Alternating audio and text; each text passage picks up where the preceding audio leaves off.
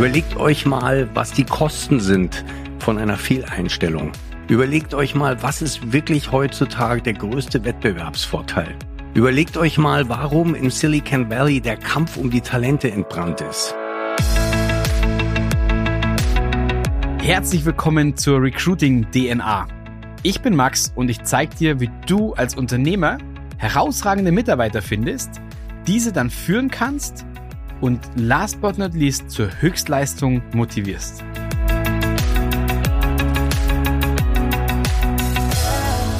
So, und ein herzliches Willkommen zur heutigen Folge. Und heute habe ich wieder mal einen Gast bei mir, und zwar den lieben Konstantin von ScaleUp.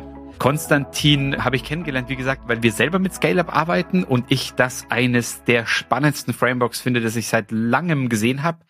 Und das Spannendste am Konstantin, er kommt auch noch aus der Pharmawelt. Also alle, die zuhören und jetzt dann, äh, die, wir werden auch Konstantin natürlich verlinken in den Show Notes, aber jetzt genug von mir und herzlich willkommen, lieber Konstantin, und the stage is yours. Hallo lieber Max, schön, dass ich bei dir bin. Ich finde es ganz wunderbar und wahnsinnig lustig und spannend, äh, jetzt mal auf der anderen Seite des Podcasts zu sitzen und als Gast bei dir zu sein und bin schon sehr gespannt auf deine Fragen. hervorragend, hervorragend. Ja, wie gesagt, als erstes, ich meine, Scale-Up, vielleicht aus meiner Seite aus mal ganz kurz erzählt, ist ein Framework, in dem nur Unternehmer coachen. Es ist ein, ein Coaching und äh, es ist ein Coaching, natürlich, wie der Name schon sagt, um andere Unternehmen skalieren zu lassen oder helfen zu skalieren. Ich glaube, ihr sagt ja selber, skalieren ist keine Kunst, skalieren ist ein Handwerk.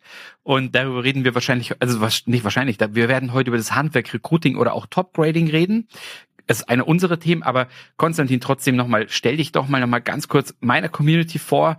Wer bist du? Was kann man bei dir lernen? Ja, und einfach, was du gern erzählen möchtest von dir. Hey, sehr gerne. Ja, also ich bin erstens mal, genau, ich bin der Konstantin Schimmert. Ich bin hier in, am Starnberger See aufgewachsen, habe ganz viele Geschwister, ältere, ähm, bin verheiratet, habe drei Kinder, zwei sind schon groß und äh, raus in der großen, weiten Welt. Eine ist noch klein in der Schule. Ich lebe in Berlin zurzeit und ja, ich habe mal ganz früher Philosophie studiert, da auch promoviert, ähm, bin aber da schon, habe immer schon gedacht, ich muss irgendwas Angewendetes machen und bin deswegen in die Wirtschaft gegangen und äh, tatsächlich mein erster so richtiger Job in der Wirtschaft, den ich auch sieben Jahre lang dann gemacht habe, war in der Pharmaindustrie. Es war ein Clinical CRO, Harrison Clinical Research in München, heißt heute Sinter Act, ist verkauft worden irgendwann mal und da bin ich so reingewachsen in die Welt äh, der Pharmaindustrie. Und nach sieben Jahren, ich habe da schon leitende Positionen und so weiter gehabt, bin ich dann in eine Gründung reingegangen. Das war so im Jahr 2000, 2001, wo dieser wilde, wilde Biotech-Boom gerade da war und Martins Ried gebrummt hat wie blöd und das IZB und alle wollten irgendwie irgendwas Neues entwickeln und das Geld floss nur so, weil alle gedacht haben, sie verpassen jetzt hier einen Zug und wir haben ein Unternehmen gegründet, das war die Aurigon Life Science GmbH, die habe ich mit zwei Max Planck, äh, beziehungsweise damals erst noch drei Max Planck äh, Doktoren ge gegründet. Und wir haben uns gesagt, diese ganzen Biotech, diese ganzen Startups, die brauchen ein bisschen Know-how, wie man überhaupt Medikamente entwickelt. Die haben zwar lauter tolle Ideen, aber die haben keine Ahnung, wie man so ein Medikament industriell entwickelt. Und dieses Know-how hatten wir. Wir haben ein paar sehr gute Business Angels gehabt. Ja, und so haben wir das dann aufgebaut, sehr erfolgreich, teilweise mit aber auch wahnsinnigen Krisen und dann aber auch wieder rausgearbeitet aus den Krisen. Und ähm, das Unternehmen ist inzwischen verkauft. Und meine zweite große Leidenschaft ist das Coaching. Das mache ich auch schon ganz lange, schon seit auch 2003 oder so. Und ähm, da vor allen Dingen im Zusammenhang mit Scale-Up jetzt seit fünf Jahren. Was ich an Scale-Up wahnsinnig gerne mag, ist, wir sind alles Unternehmer, wie du schon gesagt hast. Und wir arbeiten mit Unternehmen, Unternehmern zusammen auf Augenhöhe. Das ist so das Schöne. Man weiß so, man hat so ein Gespür dafür, wie es so tickt, wie es so läuft. Und ja, soll ich vielleicht noch ganz kurz nochmal von meiner Seite was sagen, was wir bei ScaleUp machen? Sehr gerne, sehr gerne. Okay. Ja, also ähm, du hast es ja schon richtig gesagt, das ist ein Framework, ein Management-Framework oder ich würde auch einfach sagen ein Betriebssystem für Unternehmen, die stark wachsen. Und äh, viele Gründer, die kennen das wahrscheinlich. Man ist in der Startup-Phase, es ist klein, schnell, wendig und plötzlich wächst das Ganze und plötzlich gibt es ja Abstimmungsthemen und plötzlich sind immer mehr Menschen da und plötzlich weiß nicht mehr jeder alles. Und deswegen sagen wir immer, wir sorgen für Klarheit. Das heißt, Klarheit über die Ziele. Wohin wollt ihr eigentlich zusammen? Wir sorgen für Transparenz, dass jeder auch weiß, worum es eigentlich hier gerade geht. Und wir sorgen auch für Konsequenz. Also das heißt, wir helfen euch auch ein bisschen dran zu bleiben, ähm, geben euch ab und zu mal den kleinen Schubs oder Tritt, um einfach auch weiterzumachen und die Sachen umzusetzen konsequent. Da sehe ich dich auch schon schön grinsen, Max. Das spürst du gerade am eigenen Leib. Und ja, und wir sind eben alles Coaches und es macht uns einen wahnsinnigen Spaß, ähm, Unternehmen zu begleiten, zu entwickeln. Es ist sehr stark Selbsthilfe, also ihr, ihr entwickelt die Dinge selber dann auch. Also wir zeigen euch nur sozusagen, wie die Tools sind, wie es geht. Und euer Job ist es dann umzusetzen, eure eigenen Ideen zu entwickeln, eure eigenen Rhythmen zu entwickeln.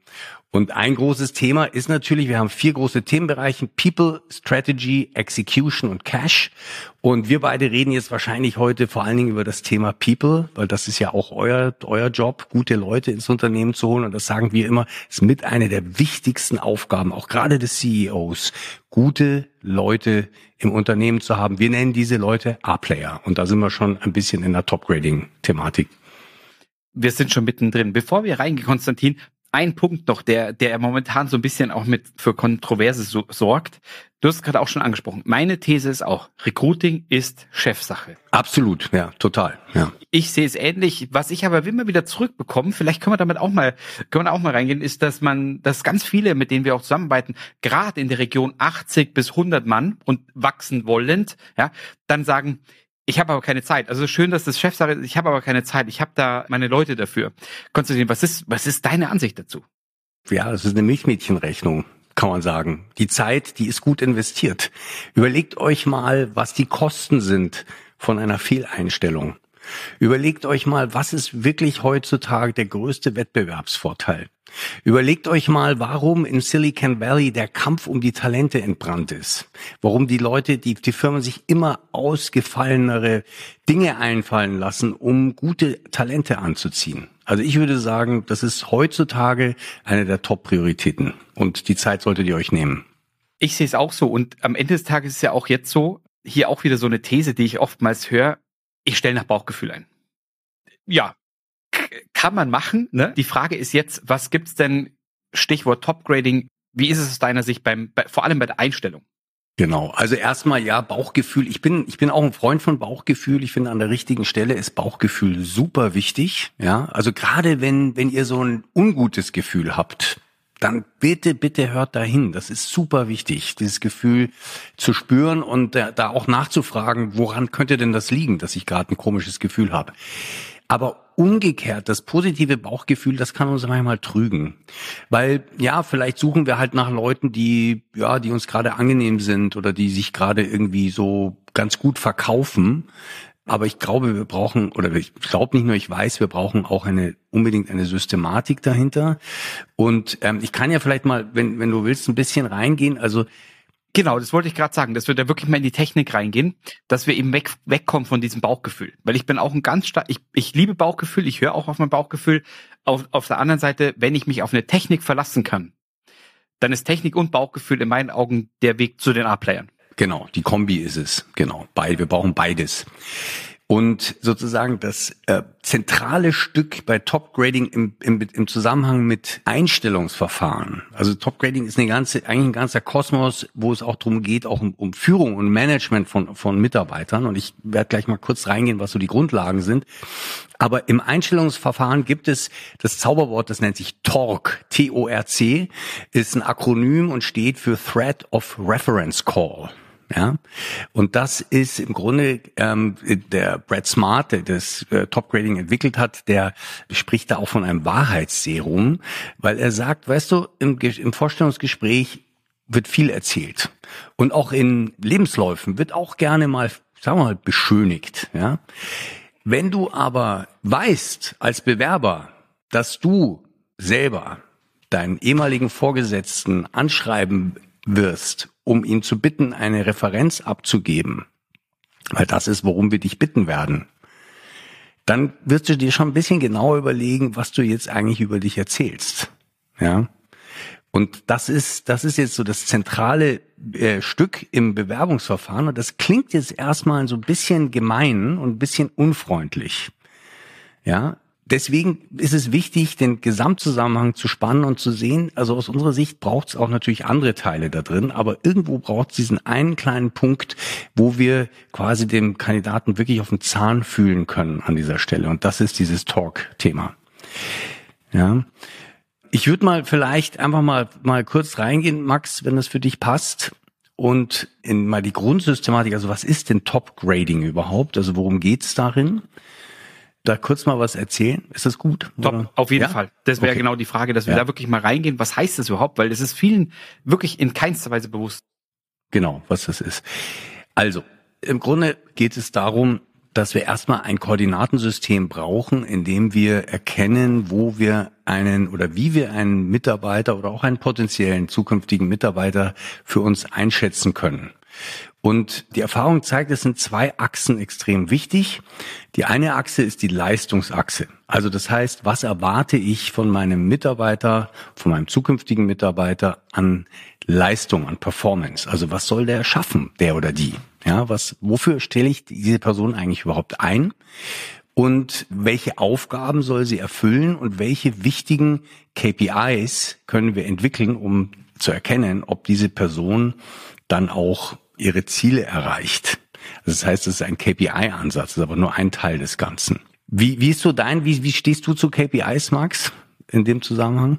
Da wir eine reine Vertriebsorganisation sind, habe ich bis dato sehr, sehr stark die KPI-Achse verfolgt. Ja, und habe mich und schau mal, und da kam genau das her, dass ich, was, was ich auch oftmals gar nicht so wirklich greifen konnte, dass ich gesagt habe, irgendwie, die Performance ist toll. Nur irgendwas anderes drückt mich. Und auf einmal hast du ein komisches Gefühl beim Mitarbeiter und du kannst ihn aber nicht einschätzen. Du sagst, die, die Performance ist ja da. Also mache ich doch irgendwas falsch als Vorgesetzter oder als Firma. Aber ich glaube, da gehen wir gleich noch rein, was dieses Bauchgefühl, was das jetzt genau ist. Genau, genau. Das ist die zweite Achse. Also erstmal finde ich schon mal sehr cool, dass du KPIs lebst, weil ich finde, KPIs sind einfach wichtig. Und zwar nicht nur, ähm, damit ich jetzt alle kontrollieren kann und sehen kann, ob jetzt alle ganz, ganz äh, auch wirklich das bringen, was sie bringen sollen. Das, natürlich muss ich als Unternehmer schon auch wissen, was, was an Leistung da ist. Aber es ist auch wichtig für denjenigen, der eine Rolle oder einen bestimmten Job innehat, dass er für sich selber auch messen kann, wann mache ich einen guten Job. Ja? Freitagabend, hey, ich habe einen guten Job gemacht, ich kann meine KPIs anschauen, ich kann jetzt wirklich mein Wochenende genießen, weil ich weiß, hey, super Woche gewesen. Ja? Also diese Freiheitsgrade, die dadurch entstehen und nämlich auch von unserem Führungsverständnis, Leute eher zu enablen. Und dazu brauchen die aber natürlich irgendwelche Messinstrumente, um zu wissen, bin ich gerade auf dem richtigen Weg oder ähm, muss ich irgendwas, darf ich irgendwas korrigieren? Ja. Das ist der Punkt, genau. Und, ähm, und dann gibt's eben die zweite Achse, und das ist, was du gerade angesprochen hast, wenn man dann manchmal so dieses Gefühl hat, hm, irgendwie komisch, irgendwas, irgendwas passt nicht, irgendwie, der macht zwar einen super Job, aber irgendwie liegt das immer quer mit dem. So, ah, was ist denn das? Und da sind wir auf der, auf der Achse der, wir nennen das Values oder Core Values. Das heißt, ich würde mal sagen, eine Achse von Verhaltensweisen, von, ja, sozusagen die Art und Weise, geistige innere Einstellung. Mit welcher Einstellung gehe ich eigentlich, mit welcher Haltung gehe ich eigentlich an meine Arbeit ran? Ja. Und da ist es so, dass ähm, wir eben da dieses Tool der Core Values ähm, haben. Core Values kennen wir, haben viele Firmen. Wir sagen immer nur, es ist sehr, sehr wichtig beim Entwickeln von Core Values, dass das nicht so einen normativen Charakter hat. Also das heißt irgendwie so die zehn Gebote, ja, du sollst, du musst, aber das steht halt irgendwo und kein Mensch, äh, also es gibt so manchmal so, hm? kein Mensch lebt es. Ich meine, ich komme auch ja. ganz oft in solche Firmen rein, wo dann all, also die Werte in der Küche, das ist glaube ich so der ja, Klassiker, genau. Firmenküche. Ja, da ja. kleben die Werte alle oben. Und wenn du die Leute so siehst, denkst du so, Mut? Mhm. Also mhm. ganz oft sehe ich Mut. Und wenn du die Leute sprichst, dann denkst du, also mutig ist hier drin keiner. ja, genau.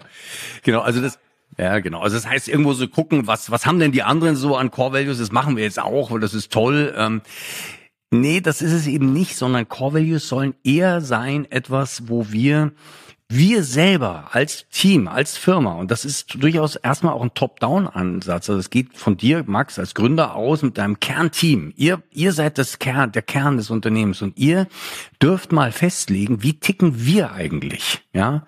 Also wie ist die ganz besondere Mischung an Menschen, die wir sind, die gut funktioniert, die, die einfach so, wo so richtig, wo es richtig läuft oder Motor läuft, wo wir alle Spaß dran haben und eine Energie gemeinsam aufbauen und gemeinsam wirklich was erreichen. Und diese Art von, wie ticken wir? Woran liegt denn das? Das mal transparent zu machen. Deswegen habe ich gesagt, also Klarheit ist eins unserer, unserer Themen. Ähm, und wenn wir diese Core Values erarbeitet haben, vier, fünf, sechs Core Values, dann haben wir ein Kriterium, wonach wir mit Menschen auch wieder Feedback geben können. Ja.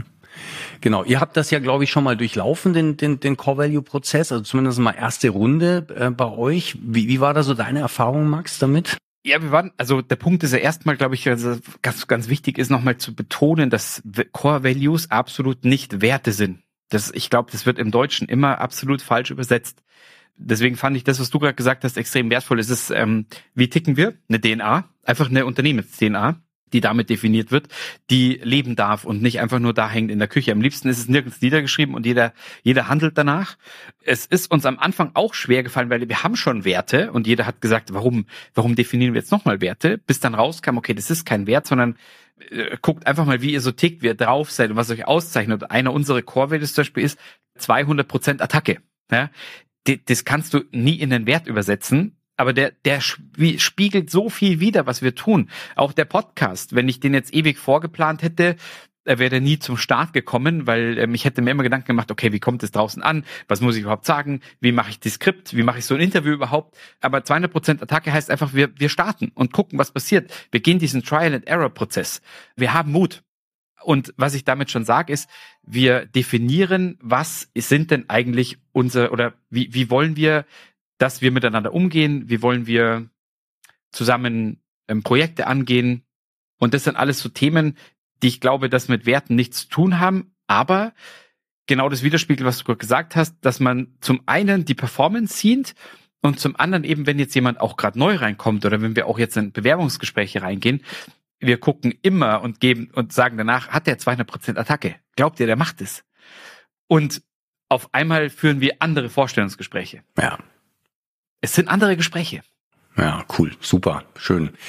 Genau. Also das heißt, ähm, wenn wir da, wenn wir selber als als Unternehmensteam besser verstehen, was uns wirklich wichtig ist, wie wir wollen, dass Menschen ticken, dann können wir auch viel besser erkennen, ob Leute zu uns passen. Und es geht ja im Einstellungsprozess darum, dass wir wirklich filtern. Und jetzt werden wahrscheinlich viele Hörer sagen, ja, aber heutzutage ist du bist mal froh, wenn man überhaupt jemanden findet und so weiter. Das kennst du sicher auch zu Genüge, Max. Äh, rauf und runter, ja. Und du hast ja aber selber, ich habe schon gesehen, einen Podcast gemacht, gesagt, das ist auch schon gar nicht mehr vielleicht ganz so.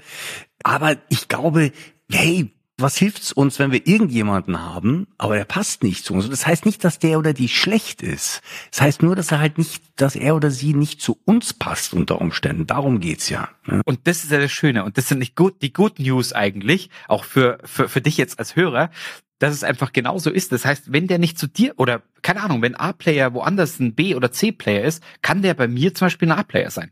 Weil ich sag, ich verkörper die Werte. Wenn jemand anders wirklich sagt, hey, wir leben Perfektionismus, wir sind Perfektionismus, dann ist der bei uns definitiv falsch, aber der könnte, da könnte jemand anders bei, bei dir, wenn du Perfektionismus als Core Value hast unter anderem, könnte er wunderbar passen. Wirklich, es kommt drauf an, wie ihr als Organisation tickt.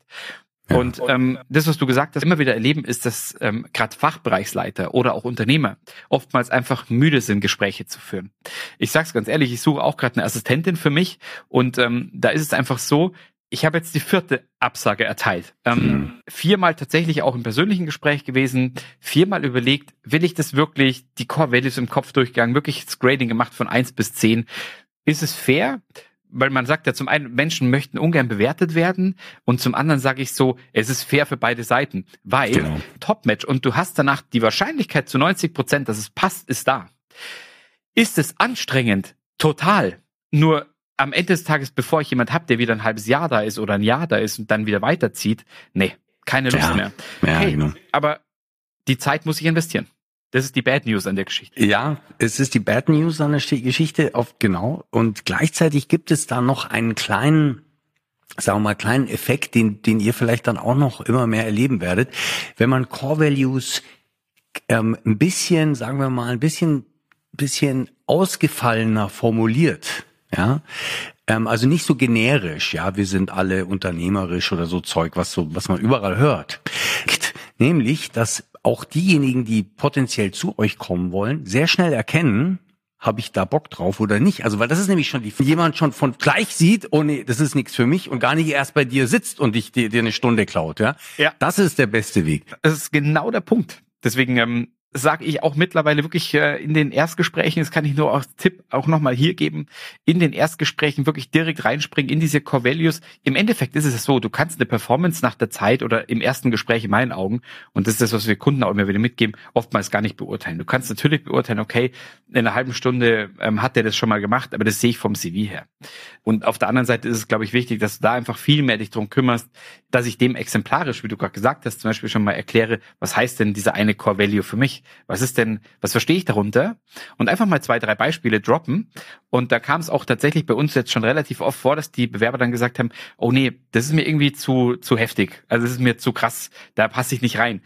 Hey, bravo, das ist super für beide Seiten. Die, entschuld die Bewerber entschuldigen sich dafür. Ich sage, nein, auf gar keinen Fall. Na, vielleicht entwickelst du dich auch in ein, zwei Jahren in eine andere Richtung und das passt dann halt wieder. Das ist auch so wichtig, finde ich, dass man heutzutage jede Chance an Kontakt für beide Seiten nutzt und spricht und auch offen spricht. Und ähm, da ist Deutschland halt leider einfach mal äh, hinten dran, dass man einfach diese Standardabsagen erteilen muss, leider schriftlich zumindest. Aber es ist die Ermutigung an der Stelle, alles, was ihr nicht schriftlich machen müsst, macht es ehrlich und macht es transparent. Es bringt euch weiter. Ist meine Meinung. Ja, total. Und genau, da ist ja auch gleich schon dieser kleine Rat, also den, den, den ihr sicher befolgt und auch euren, euren äh, Unternehmen sagt, macht einfach eine gute Landingpage Page für ähm, Leute, die sich für euch interessieren, für äh, mit, potenzielle Mitarbeiter. Und warum nicht? Macht, baut da auch eure Core Values drauf, weil dann sehen die auch gleich, was, wie, was los ist bei euch, ja, und, und haben gleich ein Kriterium.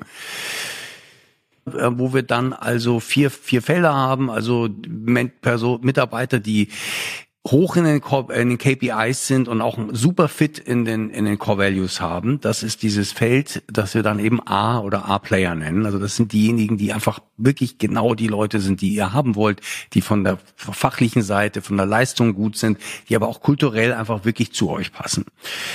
Und dann gibt's die anderen Grids, da gehe ich jetzt mal vielleicht nicht rein, also A, B, C, D, weil das, das wäre dann wieder ein anderes Fach. Da geht's dann mehr drum Führung und Mitarbeiterbeurteilung, ähm, sondern wir wollen ja jetzt erstmal gucken, Vielleicht noch die B-Player, das sind die Leute, die, die kulturell sehr, sehr gut passen würden, aber vielleicht nicht äh, von der fachlichen Seite schon da sind. Die sind oft sehr wertvoll auch, weil die kann man ja entwickeln. Ja. Ähm, und ich sag immer lieber jemanden der kulturell extrem gut zu mir passt, der wahnsinnig äh, gut reinpasst, der Lust hat, wirklich auch Leistung zu bringen, aber vielleicht noch ein bisschen entwickelt werden muss, als umgekehrt jemanden, der zwar super, super fachlich gut ist, aber einfach nicht passt. Ja. Jetzt ist, wie, wie würdest du es denn sagen? Jetzt mal in die pragmatische Schiene rein. Also ich bin, ich bin im Vorstellungsgespräch. Was ist denn, was ist denn dein Ansatz? Auch vielleicht, wenn ihr selber Interviews führt. Wie prüfst du denn die Core Values ab? Genau. Also, äh, was wir machen ist, wir, wir denken uns Fragen aus, die zu einem Core Value, die irgendwie uns eine ein Gefühl dafür entgeben, ähm, wie geht jemand um mit dem Thema, wie ist so seine Reflexionsgrad, also wie sehr, wie sehr, was kann er überhaupt anfangen mit dem Thema, wie offen und ehrlich geht er damit um. Ähm, ich kann mal ein Beispiel nennen, wir zum Beispiel bei ScaleUp, wir haben auch natürlich auch Core Values und ein, eins unserer Core Values ist Go where the pain is. Also das heißt, äh, lass uns mal wirklich auch offen und ehrlich sein und lass uns auch mal, wenn irgendwas blöd ist und auch wenn ich mal einen Fehler gemacht habe, dann rede ich auch offen darüber. Ja, ich erzähle aber auch, wenn es mir gerade vielleicht nicht so gut geht. Also wir sind da sehr, sehr transparent und da würden wir dann zum Beispiel einfach eine Frage stellen, die zu so einem Core Value passt. Zum Beispiel so eine Frage wie: Erzähl mir von einer Situation, in der, in, wo du heute sagen würdest, also das da hast du dich nicht so verhalten, wie, wie deine Standards eigentlich wären. Und was hast du denn aus dieser Situation vielleicht gelernt für dich? Und dann sieht man gleich, und wir wissen ja, in so Vorstellungsgesprächen ist ein gewisser Druck, also das heißt, jetzt muss ich ja mich mal ein bisschen öffnen, da sehen wir gleich, wie jemand reagiert darauf. Also geht er damit souverän um, kann er mit was anfangen und sofort was erzählen oder merkst du, der äh, will da eigentlich nicht so wahnsinnig gern drüber reden, was auch okay ist, fair enough, nur dann vielleicht ist es nicht jemand, der zu meiner meiner Kultur passt. Ja. Sehr cool. Was würdest du sagen, wenn du, also du hast ja vorhin auch gesagt, wir gehen jetzt auf die anderen Felder jetzt gar nicht so wirklich ein, weil das, das Ziel ist ja, auch im Recruiting, dass ich sage, ich finde die A-Player raus oder zumindest auch, und da hast du vorhin schon mal angedeutet, die B-Player. Jetzt kann ich das auf der einen Seite machen mit dem Grid der Core Values und sagen, okay, da habe ich vielleicht mein A. Wie, und da hast du vorhin richtig gesagt, in meinen Augen, jetzt habe ich aber ein Führungsthema. Aber wie finde ich denn diese Performance innerhalb von Gesprächen raus? Genau. Also, da haben wir auch was, das nennt sich das, ist das sogenannte Top Grading Interview dann. Ähm, aber vielleicht erstmal ganz, ganz schnell noch von, von, von der Verpackung her, weil das Top Grading Interview, sagen wir mal, das fühlt sich nicht wahnsinnig freundlich an, muss mich ganz, ganz, ganz klar dazu sagen, ja. Aber wir, es geht ja nicht immer nur um lieb und nett sein, es geht darum, um ehrlich zu sein, ja. Und deswegen aber ver bauen wir das in so einen Prozess hinein. Das heißt, wir haben erstmal meistens eigentlich ein sehr freundliches Interview, wo wir dann eben über Core Values reden, wo wir auch nochmal was anderes abchecken, nämlich es gibt von Patrick Lencioni so ein sehr schönes Buch, das heißt äh, der Teamplayer, der perfekte Teamplayer. Und da gibt es diese drei Eigenschaften eines guten Teamplayers, nämlich er sollte bescheiden, hungrig und smart sein. Und das ist zum Beispiel auch so ein Bereich, den wir erstmal in so einem freundlichen, guten Gespräch ein bisschen ab, abklären. Kann man auch Fragen dazu stellen, kann ich euch sehr empfehlen, das Buch zu lesen ähm, von Patrick Lencioni. Und das ist so das erste, der, das erste Interview. Und da kriegen wir erstmal ein Gefühl, auch ein Bauchgefühl, ein gutes. Da geht es dann auch darum, dem Bauchgefühl mal, mal ein bisschen Raum zu geben und zu sagen, okay, ist das, passt das, könnte das passen? Und dann gibt es ein zweites, mindestens zweites Gespräch. Manchmal ist es auch, auch das dritte, wenn wir vielleicht noch vorher ein frühes Screening-Gespräch hatten. Und das ist eben dieses Top-Grading-Interview. Also das Top-Grading-Interview, das hat folgende, also erstmal die eine Sache, die sehr wichtig ist hier, ist, dass ihr, ich euch sehr empfehle, das immer mindestens zu zweit zu machen weil es ist ein komplexes Gespräch. Ähm, es geht um sehr viel Informationen und zwar nicht nur intellektuelle Informationen, sondern auch so ein bisschen, man muss so ein bisschen beobachten, ein bisschen gucken, wie, wie die, wie die Person so reagiert, wie die so drauf ist. Und deswegen ist es gut, wenn einer ein bisschen so schreib, mitschreiben kann und der, und der und die andere dann ein bisschen gucken kann, auch beobachten kann, wie, wie das Gespräch so läuft. Also das würde ich euch erstmal sehr empfehlen. Ähm, dann gibt es ein zweites Raster, nämlich wir gehen alle beruflichen Stationen einmal durch und machen für jedes, für jede dieser beruflichen Stationen ein eigenes quasi Mini-Interview und wollen das mal ganz genau verstehen, was da eigentlich so los war und wie das so getickt hat. Und da haben wir dann erstens mal fragen wir ein paar so allgemeine Dinge ab natürlich. Welcher Arbeitgeber war das? Ähm, wer war wer war dein Vorgesetzter? Was war deine Position dort? Natürlich will man auch gern was hast du da für ein Gehalt gehabt, wie ist das, wie ist das Verhältnis wieder zu Ende gegangen, also solche einfach mal Grundsachen verstehen. Und dann kommen ein paar inhaltliche Fragen, die auch zeigen ein bisschen, wie, die, wie reflektiert ist die Person, wie schätzt sie das ein und dann können wir auch ein Muster erkennen. Nämlich erst einmal, was war eigentlich ursprünglich die Erwartung an die Stelle? Warum bist du eingestellt worden?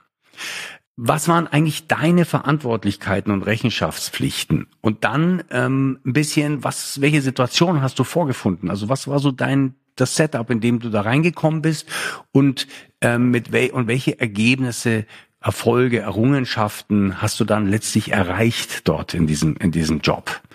Also das kannst du auf ins Konkrete bringen, zu schauen, was ist, was hast du konkret gemacht, was hast du konkret erreicht, aber auch natürlich gerne, welche Fehler hast du vielleicht auch gemacht, was würdest du heute anders machen, was hast du gelernt aus den Fehlern, die du da gemacht hast. Also einfach da so ein relativ detailliert mal reingehen in die, in die jeweilige Jobsituation, aber auch gerne was war das, was war das Schönste und was waren die tollen Aspekte des Jobs, was war aber vielleicht auch nicht so toll in dem Job, den du da gemacht hast. So, dann haben wir mal so ein bisschen inhaltlich gesprochen und jetzt kommt, dann wollen wir natürlich auch gerne wissen, zum Beispiel natürlich, was, wie, was hast du vielleicht mit Mitarbeitern gemacht, wenn wir jetzt eine Führungsposition einstellen wollen? Wie hast du, was hast du für Talente gehabt? Wie hast du die gefördert? Wie hast du, wie bist du damit umgegangen? Und jetzt kommt eben das, was ich vorhin am Anfang mal gesagt habe, dieses Talk, dieses Thema der Referenz. Also wir fragen, wie hieß denn dein Vorgesetzter und wärst du bereit, ein Gespräch zu arrangieren mit dieser Person? Es gibt immer gleich diese Frage, ja, aber was ist denn mit dem, wenn ich gerade in dem Job noch bin, na, na klar, bei dem nicht, das, das ist natürlich nachvollziehbar, dass man da jetzt nicht ein Gespräch arrangieren will, aber bei denen davor, warum nicht, ja? Und dann stellen wir aber auch so Fragen, okay, erzähl mir mal ein bisschen was über diesen Vorgesetzten, weil es kann ja auch sein, man kann ja auch mal einen blöden Chef oder Chefin gehabt haben. Das ist ja okay. Kann, kann, hat jeder wahrscheinlich mal gehabt, ja. Und, und dann kann man, also kann die Person mal ein bisschen was erzählen und, und sich da auch ein bisschen frei äußern und sagen, ja, das waren die Stärken von meinem Vorgesetzten und das waren die Schwächen. Und dann, aber die Gretchenfrage ist, was glaubst du, würde dein Vorgesetzter heute über dich sagen? Was waren deine Stärken, was waren deine Schwächen? Und jetzt unter dieser Voraussetzung, ich weiß, potenziell fragen die dann auch nach, bin ich schon ein bisschen ehrlicher in meiner Einschätzung oder sagen wir mal realistischer. Wir wollen ja jetzt gar nicht über ehrlich oder unehrlich sprechen, aber vielleicht realistischer in meiner genau. Einschätzung. Finde ich auch. Genau. Und das kann ich auch wirklich nur allen jetzt raten, die jetzt umgekehrt in der Situation sind, dass sie sich irgendwo bewerben. Seid ehrlich und transparent. Das, das ist der allerbeste Weg. Es gibt keinen besseren Weg. Und das erkennen nämlich auch gute potenzielle Chefs erkennen das. Wenn da jemand sitzt, der auch mal sagt, oh, und da habe ich Mist gebaut oder das ist nicht so gut oder das ist nicht meine Stärke, da bin ich nicht so gut drin, das erzeugt Vertrauen aus meiner Sicht. Und zum Zweiten ist es einfach so erfrischend. Das kann ich auch immer wieder sagen. Ähm, ich sag, du hast es vorhin auch schon angesprochen. Ja, es gibt Interviews, da fühlt man sich, da glaube ich, ähm, das sind so Interviews, sagt man immer, da, da, da wird man gegrillt. Ja? sagen wir immer ganz gern so in der Personalberatung. Ähm, aber der andere Punkt ist ja auch der, ist es ja so mittlerweile, dass auch, dass leider immer wieder auch wir als Unternehmen viel zu selten gegrillt werden und uns auch keine Fragen gestellt werden. Ich warte ja immer nur drauf, dass irgendwelche Fragen kommen, die auch mal so ein bisschen reingehen und auch uns ehrlich darstellen lassen, wo man einfach sagt, wenn sagen, wenn du mal erklären müsstest, was läuft nicht so gut bei Partis, ja, dann auf sowas warte ich eigentlich immer, aber das wird ja, ich sag mal so, deswegen fühlen sich, also wir kriegen dann auch Feedbacks oftmals, dass die Interviews irgendwie schon hart sind und ähm, wirklich auf den Grund gehen. Und am Ende des Tages sag ich so, aber das ist, du hast es vorhin gesagt, jeder hat die Möglichkeit, in solchen Interviews auch die andere Seite sprechen zu lassen und auch Bewerber dürfen. Ja, auch hier hören ja immer wieder Bewerber zu. Ihr, ihr dürft auch gerne unangenehme Fragen stellen. Und ähm, wenn dann Unternehmen komisch reagiert, dann wisst ihr auch, da solltet ihr eher nicht hin. Genau. Genau, ja, es geht, also, es ist ja beidseitig, ja, sehe ich auch so. Ist, genau, in beide Richtungen. Aber ich finde es einfach, das finde ich, wie du sagst, ist es so erfrischend. Also wie gesagt, auch das letzte Mal ein Interview, da hieß es äh, auch für die Assistenzposition, ich, ich habe echt ein Thema mit PowerPoint und Excel, ich habe da keinen Bock drauf. Das war O-Ton das ist bei mir dann erstmal so, okay, schade, hätte ich irgendwie gern. Und auf der anderen Seite so, ey, wenn es dir keinen Spaß macht, fein. Ja, dann, dann ist es für die Position falsch, aber es ist erfrischend. Es ist einfach cool, weil sonst stelle ich die ein und habe die Erwartung und die sagt, nee, kann ich nicht oder will ich nicht und dann, dann, dann ist das böse Erwachen da. Also daher, ja, wie du sagst. Aber auch so, so ein Punkt, Konstantin, glaube ich, da, da, da muss ich auch immer wieder immer in, in diese Kerbe gehen, dass ich sage, es ist halt leider auch so, dass oftmals das Umfeld, ehrlich zu sein im Interview, nicht so oft gegeben ist von Unternehmen. Wie, wie schafft ihr, weil ich, wie gesagt, egal mit wem man von euch spricht, ihr habt alle so die Ausstrahlung, dass man sich wohlfühlt und trotzdem ist es streng. Also trotzdem hat man den, da ist Zug dahinter, aber trotz allem öffne ich mich. Was sagst du, sind eure Parameter dafür, ein Umfeld zu schaffen, wo man sich öffnen kann? Ja, super Frage. Liebe ich. ist einer meiner, meiner Top-Lieblingsthemen. So, und da gibt's auch ähm, ein sehr schönes ähm, Buch, was ich sehr empfehlen kann. Auch wieder Patrick Lencioni in dem Fall. Es ist nicht, dass wir nur Patrick Lencioni, aber das ist einer unserer Autoren. Und Scale Up ist einfach ein Framework, was ein, eine sozusagen nicht wir alles selber erfunden haben, sondern was einfach eine, eine Zusammenstellung von den besten ähm, Büchern und Know-hows weltweit, die es gerade gibt, ist. Und im Thema People ist einfach Patrick Lencioni super gut und der hat ein Buch geschrieben, das heißt Five Dysfunctions of a Team. Das das utilisieren wir auch konkret in den Teams, also da arbeiten wir konkret damit. Und da gibt es eine Pyramide, die ich super, super wichtig finde, nämlich die Frage, die die Frage beantwortet, wie kriegen wir ein Team dazu, wirklich an einem Strang zu ziehen? Also wirklich ein gemeinsames Ziel zu verfolgen. Weil warum sonst sollten wir Teams bilden, als wenn nicht, dass wir zusammen mehr schaffen als jeder Einzelne für sich? Ja. Und die interessante Erkenntnis ist hier, dass die absolute Grundlage, also wie eine Pyramide, fünf Dinge, die aufeinander aufbauen. Die absolute Grundlage ist Vertrauen. Das ist die Basis, das ist das Fundament. Vertrauen aufzubauen. Und Vertrauen startet, glaube ich, damit, dass du als jemand, der du der du durch die Welt läufst, du Max, ich Konstantin, erstmal auch Selbstvertrauen hat und auch ähm, sich gerne, also gerne authentisch ist, also gerne wirklich sich zeigt. Also sich zeigen, als wer ich bin. Das ist die Grundlage, die Vertrauen erzeugt. Und das ist, glaube ich, was, was wir halt leben bei ScaleUp. Wir zeigen uns, ähm, wir scheuen uns auch nicht eben auch Schwächen anzusprechen oder Schwächen zu zeigen. Und vielleicht dazu noch, Vertrauen ist eine Führungsaufgabe, Vertrauen zu schaffen. Weil das kannst du nicht bottom-up machen. Also als Mitarbeiter kannst du nicht Vertrauen gegen, gegen sozusagen deinen Chef aufbauen, der vielleicht so einer ist, der so eine Angst- und Schreckensherrschaft führt. Es geht nicht, unmöglich. Deswegen ist es ein Führungsjob, für Vertrauen zu sorgen. Da gibt es viele Tools, die wir auch lernen, wie kann man Vertrauen aufbauen in einem Team. Weil Vertrauen ist etwas, was wir so als soziale Wesen, wir Menschen eigentlich normalerweise über Zeit aufbauen. Ja, also wenn ich jemanden ganz lange kenne, dann irgendwann habe ich totales Vertrauen, weil ich genau weiß, wie der drauf ist. Ich weiß also, wann ist der authentisch und wann vielleicht nicht. Ähm, die Zeit haben wir aber nicht in den Zeiten, in denen wir heute leben. Es ist dynamisch, wir wachsen schnell, Menschen kommen und gehen. Also was können wir tun, um schneller Vertrauen, wirklich echtes Vertrauen aufzubauen? Und wenn wir nämlich Vertrauen haben, wenn dieser Raum da ist, dann kann die nächste Stufe greifen und das ist Konfliktfähigkeit. Also wir sind dann in der Lage, echte Meinungen auszutauschen. Ja, und das sind, da sind wir jetzt wieder in dem in dieser äh, Interviewsituation. Also wirklich zu sagen, nee, finde ich nicht gut oder hier habe ich meine Schwäche oder Excel mache ich nicht gern. Das Beispiel, was du gerade gesagt hast. Ja. Total spannend. Also es ist genau der Punkt. Aber das ist es ist natürlich auch eine Herausforderung, in kürzester Zeit ähm, Vertrauen aufzubauen und gleichzeitig sage ich, wenn ich authentisch bin und wenn ich mich nicht großartig verstelle und das aber auch durchgängig ist, ne, dass man, ich glaube, hier geht's, ähm, wenn man das vielleicht mal als kurze Parameter sagt, wenn man schon von vornherein und das erlebe ich auch immer wieder, wenn man von vornherein sagt, wie ist ein Interviewprozess aufgebaut, wie viele Prozessschritte gibt's, wer ist im Gespräch dabei, ähm, beginnt das Gespräch pünktlich, ist es ein schönes Ambiente, wo ich mich da befinde, das sind ja alles so Themen, die bauen Vertrauen auf, ja, weil es gibt nichts Schlimmeres, als wenn ich nicht weiß, wie der Prozess ausschaut, wen ich da treffen werde. Dann komme ich vielleicht noch in einen Raum rein, der dunkel ist oder der nicht schön ist und dann kommt dann auf einmal irgendjemand da rein, den ich gar nicht kenne, mit dem ich noch nie zu tun hatte. Ich glaube, dann ist relativ schnell Vertrauen missbraucht und da glaube ich, äh, wenn Vertrauen mal nicht da ist, das wieder aufzubauen, ist viel schlimmer oder viel schwerer als von vornherein richtig zu machen.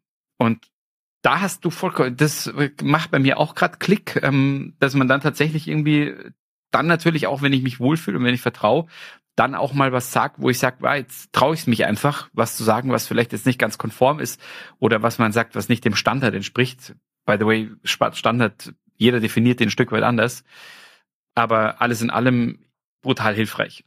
Also das heißt Vertrauen aufbauen und damit eben vertrauensbauende Maßnahmen bilden und dann in kürzester Zeit Vertrauen aufbauen. Kann gut funktionieren.